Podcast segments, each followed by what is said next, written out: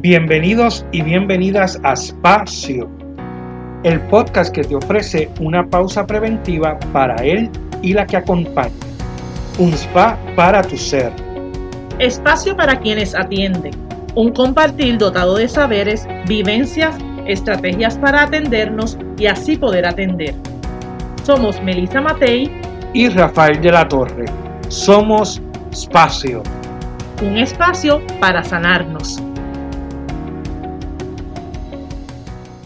Saludos a nuestros seguidores y seguidoras. Bienvenidos a este nuevo episodio de la tercera temporada de Espacio. Siempre agradecidos por el apoyo recibido. Recuerden que estamos en la tercera temporada y que la puedes encontrar en el canal de YouTube en Espacio Podcast, además las otras plataformas como Spotify, Google Podcast y otras. Como de costumbre, me acompaña Rafael de la Torre en este proyecto de amistad y compromiso para acompañar en procesos de crecimiento personal. Saludos, Rafi. Hola, saludos, Melissa, y a todos y todas los que nos escuchan. Agradecemos el apoyo de nuestros seguidores y nuestras seguidoras sus comentarios y las vivencias compartidas al escuchar los episodios. Como siempre, yo emocionadísimo de lo que estamos logrando. Eh, saben que nos pueden dejar sus comentarios, escribirnos por Facebook, estamos como Espacio Podcast y por Instagram como Espacio PR. Hoy tenemos aquí otro de nuestros episodios especiales y queremos darle un espacio en nuestro podcast al tema de la espiritualidad como un recurso interno para trabajar con nuestro ser, más allá de religiones o dogmas. Hablaremos sobre espiritualidad humana. Así es, Rafi. En el episodio de hoy tenemos un buen amigo, un acompañante espiritual para muchos, comparte con nosotros sus reflexiones a través de diferentes grupos de WhatsApp o por internet, ¿verdad? Por los emails. Él se llama Carlos Solá, a, quienes, a, quien agradecemos su presencia en nuestro espacio. Saludos, Carlos. Saludos a todos y todas. Muchas gracias por invitarme a este espacio. Ustedes están haciendo un trabajo muy bueno y yo me beneficio de toda esa riqueza que, eh, que comparten con tanta gente buena.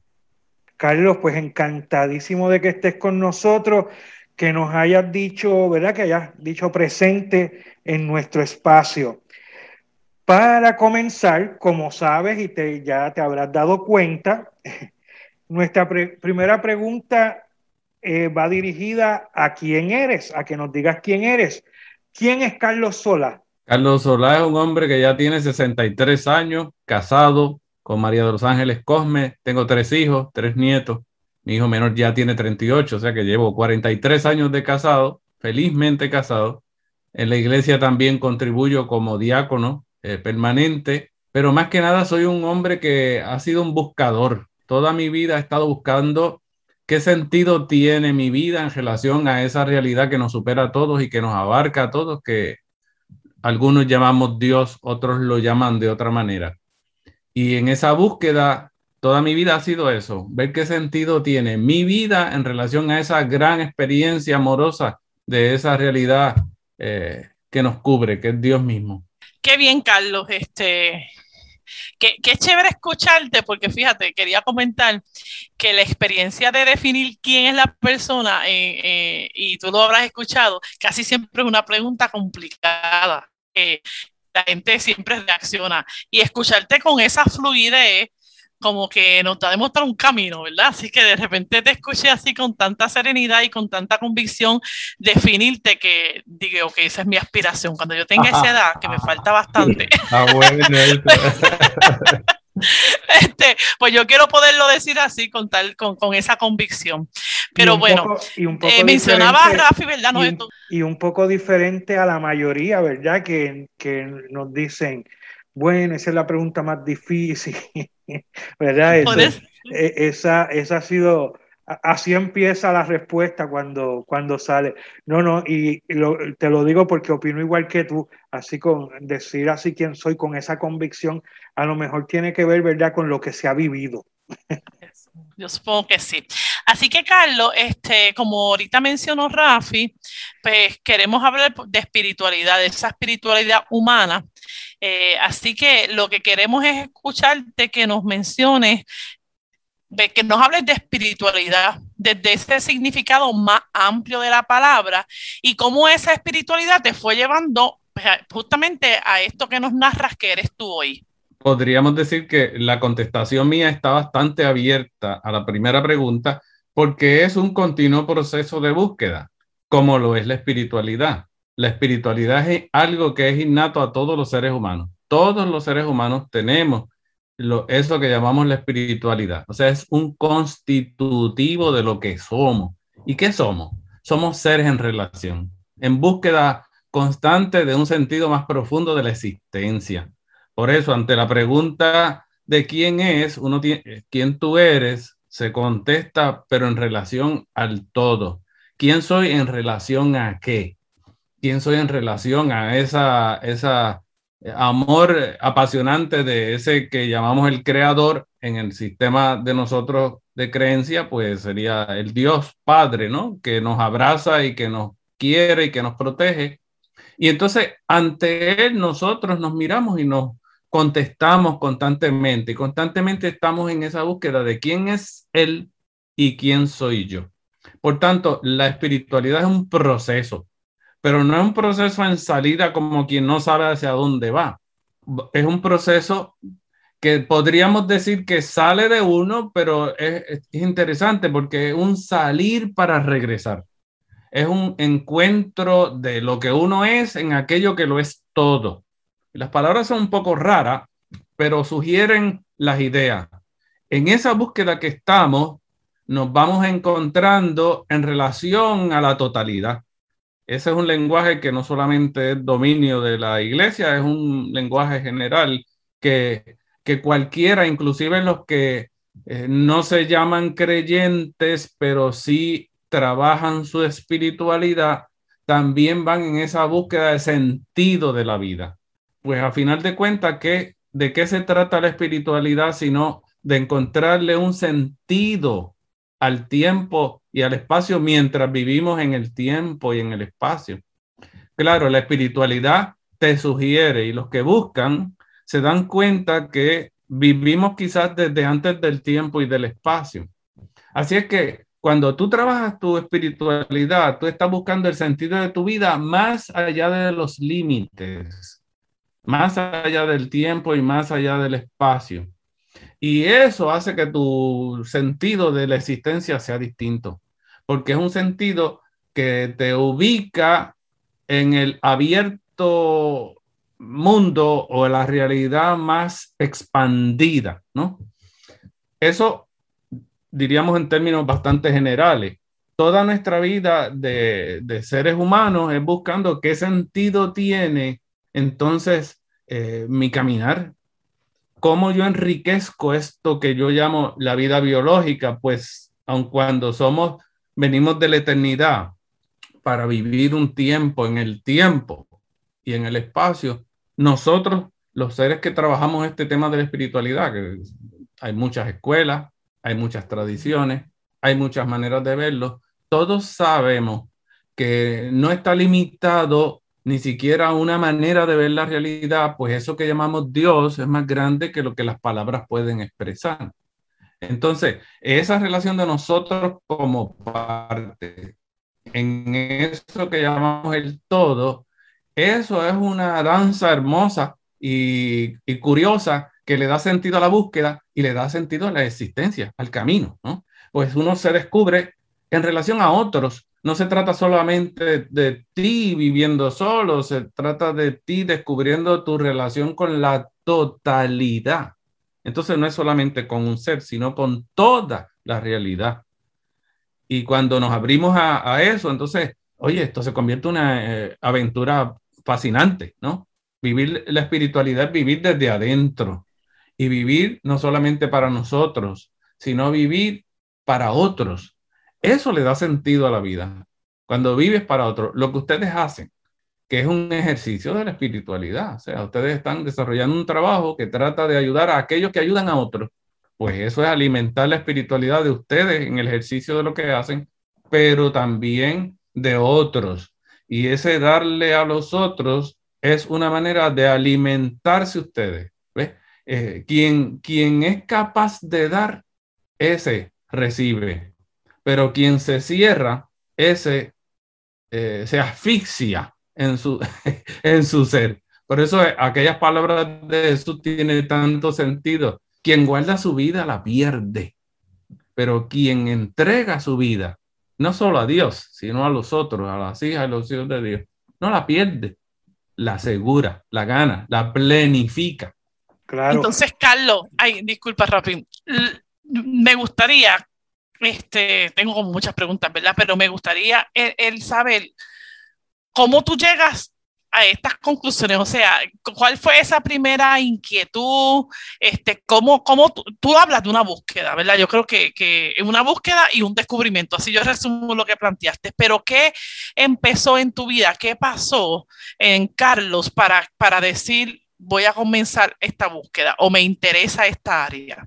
Bueno, quizás una sensibilidad personal, ¿no? De saber que de, querer buscar más allá de, lo que es eh, mi realidad material y temporal. Eh, porque uno, cuando uno trata de contestar las preguntas existenciales, ¿quién soy? ¿De dónde vengo? ¿Hacia dónde voy? ¿Qué sentido tiene la existencia? Porque la vida está tan acompañada de dolor por un lado, pero también de gozo? ¿Qué sentido tiene eh, eh, ¿Habrá vida en otros planetas? ¿Qué sentido tiene todo esto? Eh, son preguntas que cuando uno se las hace, si no tiene un marco de referencia más extendido, no los 60 años míos, los 80 o los 100 o, los pocos años de la humanidad, pues uno se pierde. ¿Qué sentido tiene toda esta cosa? ¿no?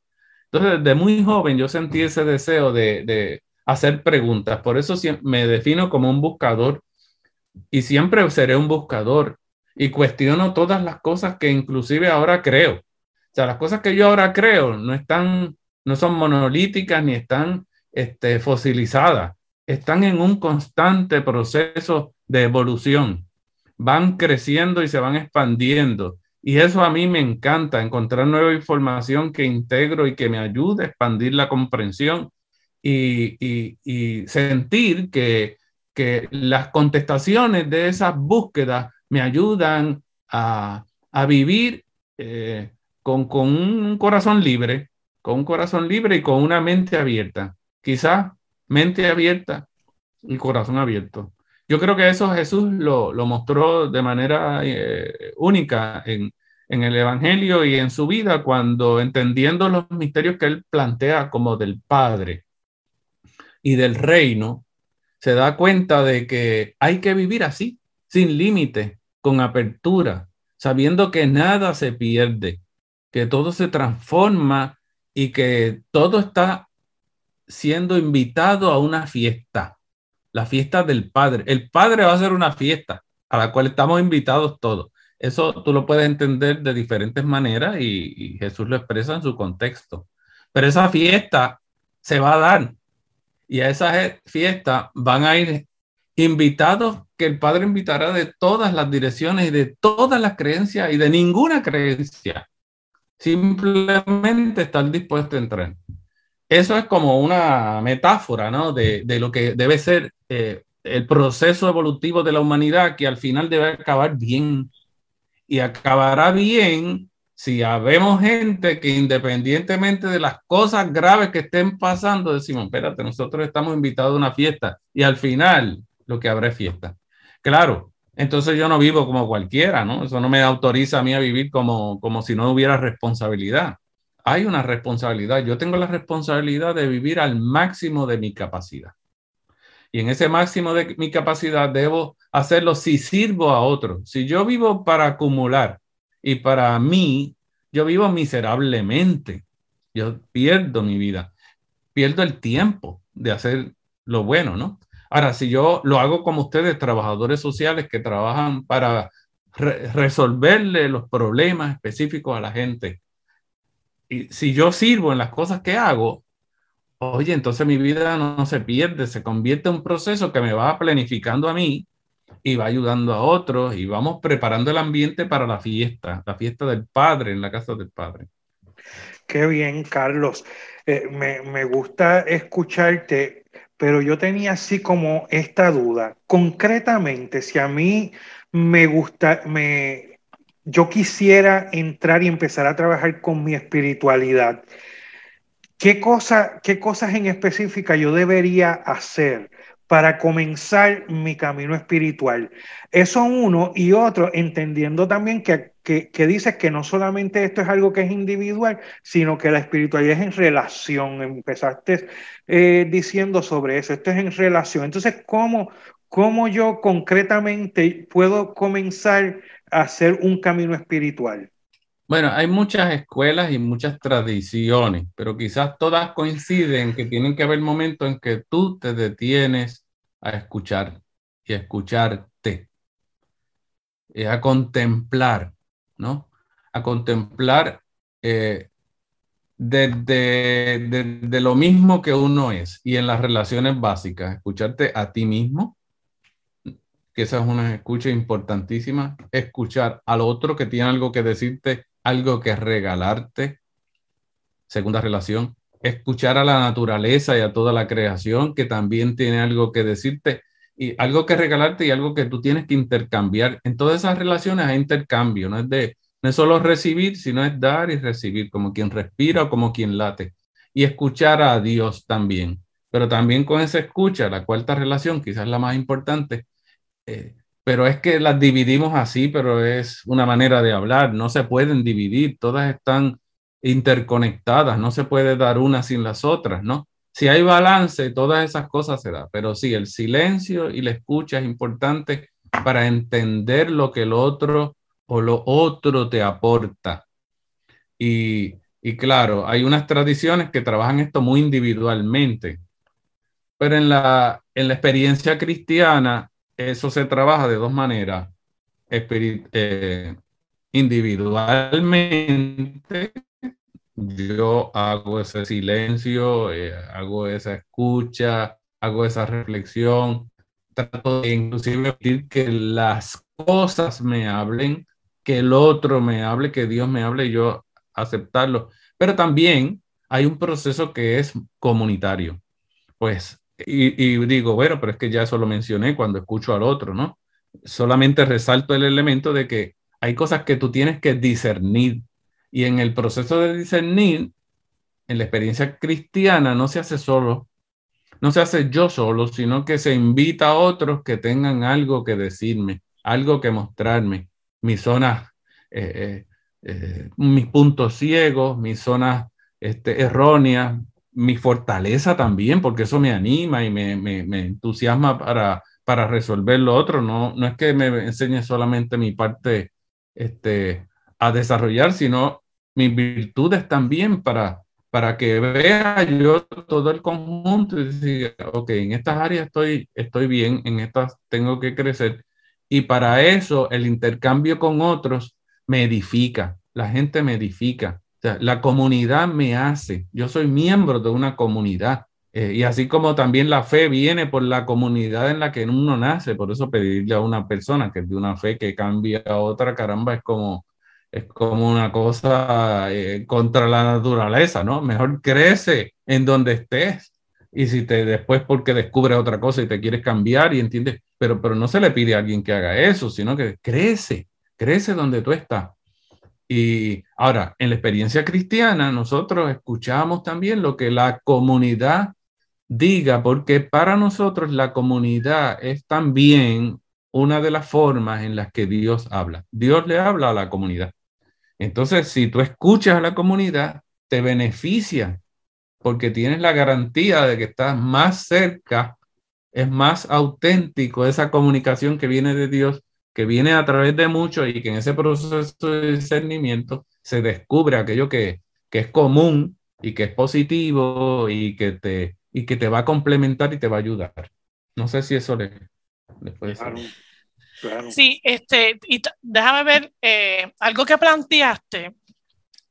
de preguntas, ¿verdad? De cuando, cuando hablabas de, de, de, que esto inició con un sinnúmero de preguntas que tú te empezaste a hacer, pues me hace mucho sentido y además coincide con lo que hemos dicho en este podcast, la pausa estás planteando que, que no podemos vivir la vida lleno de cuestionamientos, pero seguir, seguir, seguir, seguir, sin detenernos a escuchar. Es como, yo digo que eso sería un poquito como, como una presión, el que, el que siempre estemos en un constante eh, interrogante, pero que no nos detengamos a que estas respuestas puedan llegar. Así que como que quiero resaltar nuevamente, ahora desde otra mirada, el que las respuestas a, a todo, a todo, requieren que nos detengamos, que paremos el ruido, ¿verdad? Y que, y que este, nos prestemos a escuchar, porque de lo contrario estamos pidiendo respuestas, pero no queremos escuchar la respuesta, como que preguntando y no queremos escuchar la respuesta. Entonces,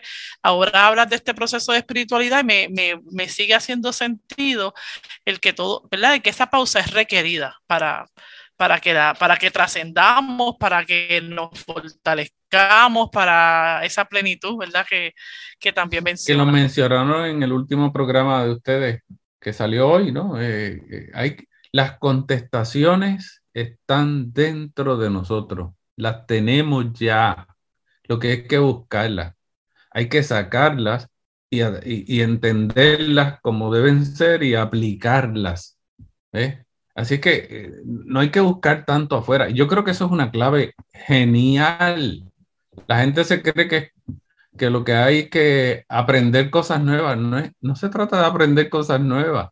Es de sentarse, de tranquilizarse, serenarse, saber aprender a sacar de nuestro propio pozo, porque nosotros tenemos un pozo. Es que no puede ser de otra manera. O sea, si las contestaciones no las tenemos cerca, podríamos decir que Dios está injusto porque nos pone retos que nosotros no podríamos alcanzar.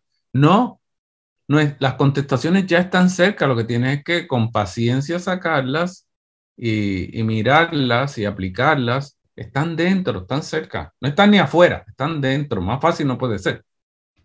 Entonces, debe ser esto bien importante porque yo, yo también percibo que gente que, que trabaja ¿verdad? O, trata de vivir eh, su espiritualidad, se, se sumergen en el servicio a los demás.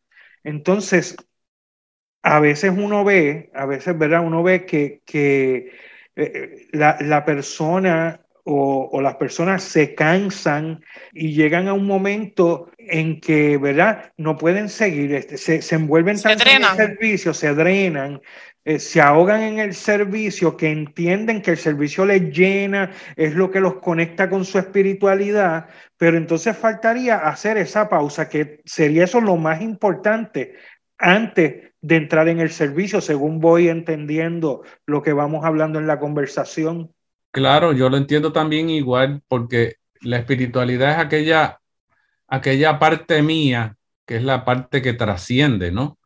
Eh, esa parte que yo diría así, viene del eterno, y viene de Dios y regresa a Él en ese camino, en esa, eh, en esa vuelta constante, ¿no? Eh, es lo que yo más íntimamente soy. O sea, la espiritualidad no es un aspecto mío. La espiritualidad soy yo pero lo, lo, lo, más puro de mí, que viene antes del tiempo, es el aspecto mío, el componente mío, por decirlo a mí, así, más original. Así es que eh, trabajar eso es trabajar lo más íntimo de mí. Es aquello que, que dirían los, los, los espiritualistas, ¿no? Este, es lo más íntimo mío, que es lo más íntimo de Dios. Es esa coincidencia de, de, de sustancias ahí. Este, Así es que sí, eh, es algo que si no, que de hecho atendemos aunque no nos demos cuenta. Y a veces por eso es que lo atendemos mal, porque no nos damos cuenta de cuán importante es hacer las pausas y entendernos y atender esa parte nuestra para que sigamos haciéndonos conscientes y sigamos creciendo y sigamos difundiendo eso, eso que, que es lo que más auténticamente somos en beneficio de otros. Y eso nos hace felices. Precisamente eso es lo que nos hace felices cuando, cuando ofrecemos lo mejor de nosotros. Qué bien. Entonces, este, Carlos, también me gustaría saber si hay, si hay lugares donde yo puedo ir para, para continuar, ¿verdad? Para buscar y continuar eh, eh, educándome en eso, ¿verdad? Eh, buscando más información, aprendiendo más sobre la espiritualidad. Hay, hay lugares donde yo puedo ir, hay recursos que puedo buscar para poder lograr conocer más sobre la espiritualidad. Sí, hay, hay mucha facilidad de, de conseguir cosas buenísimas en a diferentes niveles, ¿no? Yo, eh, mi espiritualidad básicamente está muy marcada por los jesuitas. Así es que este, lo que es la espiritualidad y los ejercicios de San Ignacio para mí son importantes, como los que yo tenemos en el movimiento al que pertenezco, que se llama Por un Mundo Mejor, que tienen lo que llamamos las ejercitaciones. Pero en Internet hay muchas ofertas muy buenas, otras que son menos buenas y algunas que son muy malas. Pero hay que tener cuidado. Toda espiritualidad que te cierra a, la mezquindad, a los intereses solo individuales y materiales, e, está, está fuera de, está disparando en la dirección equivocada. La verdadera espiritualidad te, ayuda a encontrarte contigo mismo, pero para poseerte y después regalarte a otros. Por eso, este, tenga mucho cuidado. Yo no sé si, digo, ahora paro aquí, les pregunto, de momento no, no podría decirle algunas, yo sigo algunas cosas, ¿no? Pero, pero ahora no tendría las referencias para decirle. No, no hay problema.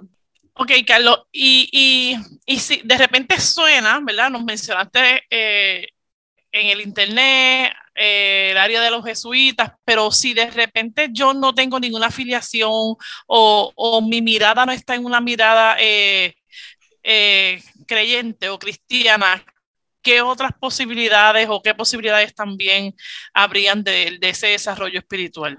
Oh, tú puedes ser ateo y desarrollar la espiritualidad. Porque la espiritualidad, ser un constitutivo de todo ser humano, aun cuando quizás no, no lo veas como trascendencia, porque no crees en la trascendencia, pero sí puedes trabajar esa sensibilidad y esas relaciones, esa relación contigo mismo, con los otros y con la naturaleza y con las fuerzas del universo, como lo quieras llamar. Es interesante, yo hace poco estuve una, un diálogo con alguien que me dijo, yo soy ateo, pero después yo le dije, a lo mejor tú y yo no estamos tan separados, nada, tú no estás tan lejos, ni yo estoy tan lejos. Y cuando nos pusimos a hablar, nos dimos cuenta que él es ateo, pero él no quiere morir, él quiere vivir y le gustaría vivir para siempre. Yo le dije, ve, ahí hay una, una, tú tienes una necesidad de constantemente vivir y yo también. Yo quiero vivir, pero yo quiero vivir plenamente y quiero vivir después del tiempo y del espacio. Así que no estamos tan lejos nada. Tú sigue buscando. Eh, el camino de la espiritualidad es sigue buscando. Necesitas contestarte las preguntas que justifican tu búsqueda, aquellas que, que nos ponen a pensar en más allá del tiempo y del espacio. Qué bien, me gustó esa respuesta. eh, sí, el, el, yo diría como el ABC de la, de la espiritualidad es detente, comienza a, a, escucharte y empieza a buscar respuesta a tus preguntas. Así Este, y interesante, y reafirmando lo que el anterior podcast que tuvimos dijo, las preguntas están, las respuestas las tienes tú y las respuestas de tu vida, el experto de tu vida eres tú. En ese proceso busca guía y hazlo en relación con otros porque los otros tienen una información que darte.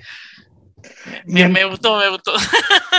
Y entonces, Carlos, también como para aclarar a la gente que nos está escuchando, eh, espiritualidad no, es, no, no, es no significa uno estar todo el tiempo en oración o todo el tiempo meditando o todo el tiempo haciendo algún ejercicio espiritual, sino más bien es vivir.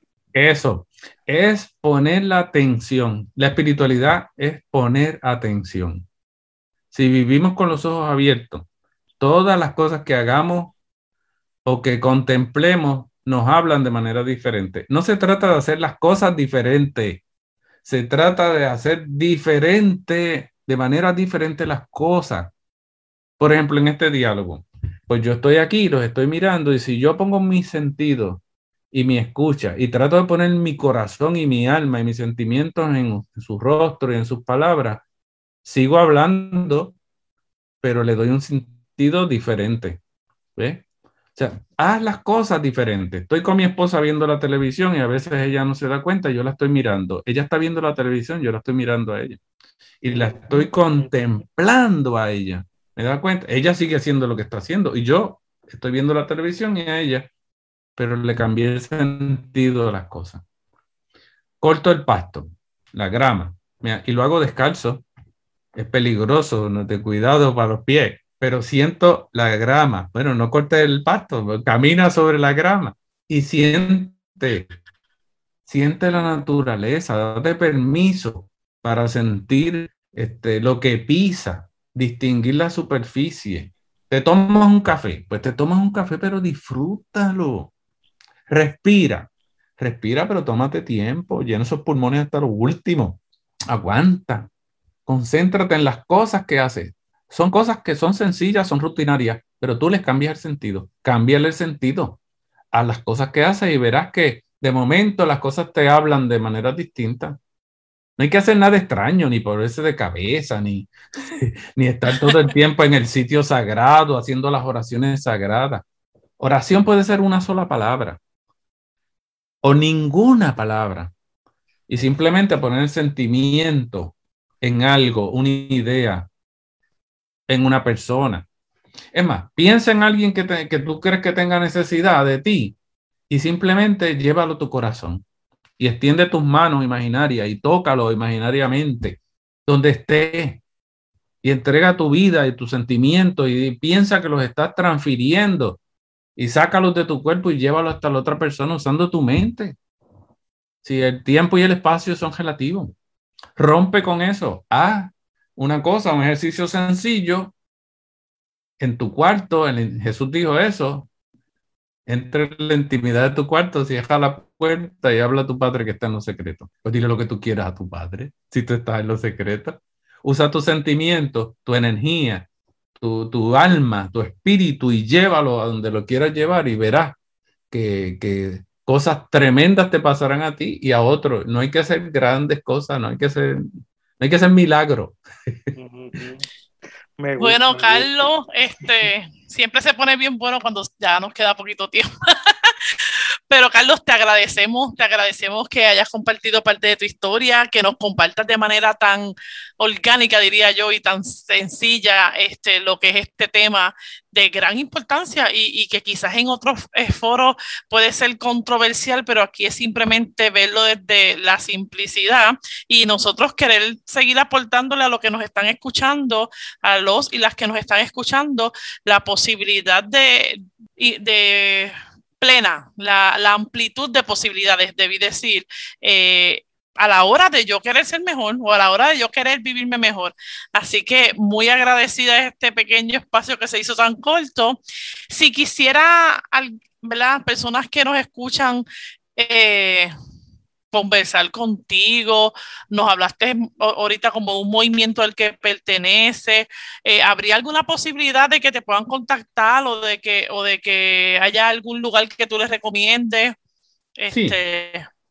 Bueno, les puedo dar mi teléfono y si después alguien quiere llamarme, les puedo este, decir, ¿verdad? Las sitios donde pueden conseguir información dependiendo de la, eh, del diálogo que tengan con esas personas, porque hay, hay muchas fuentes.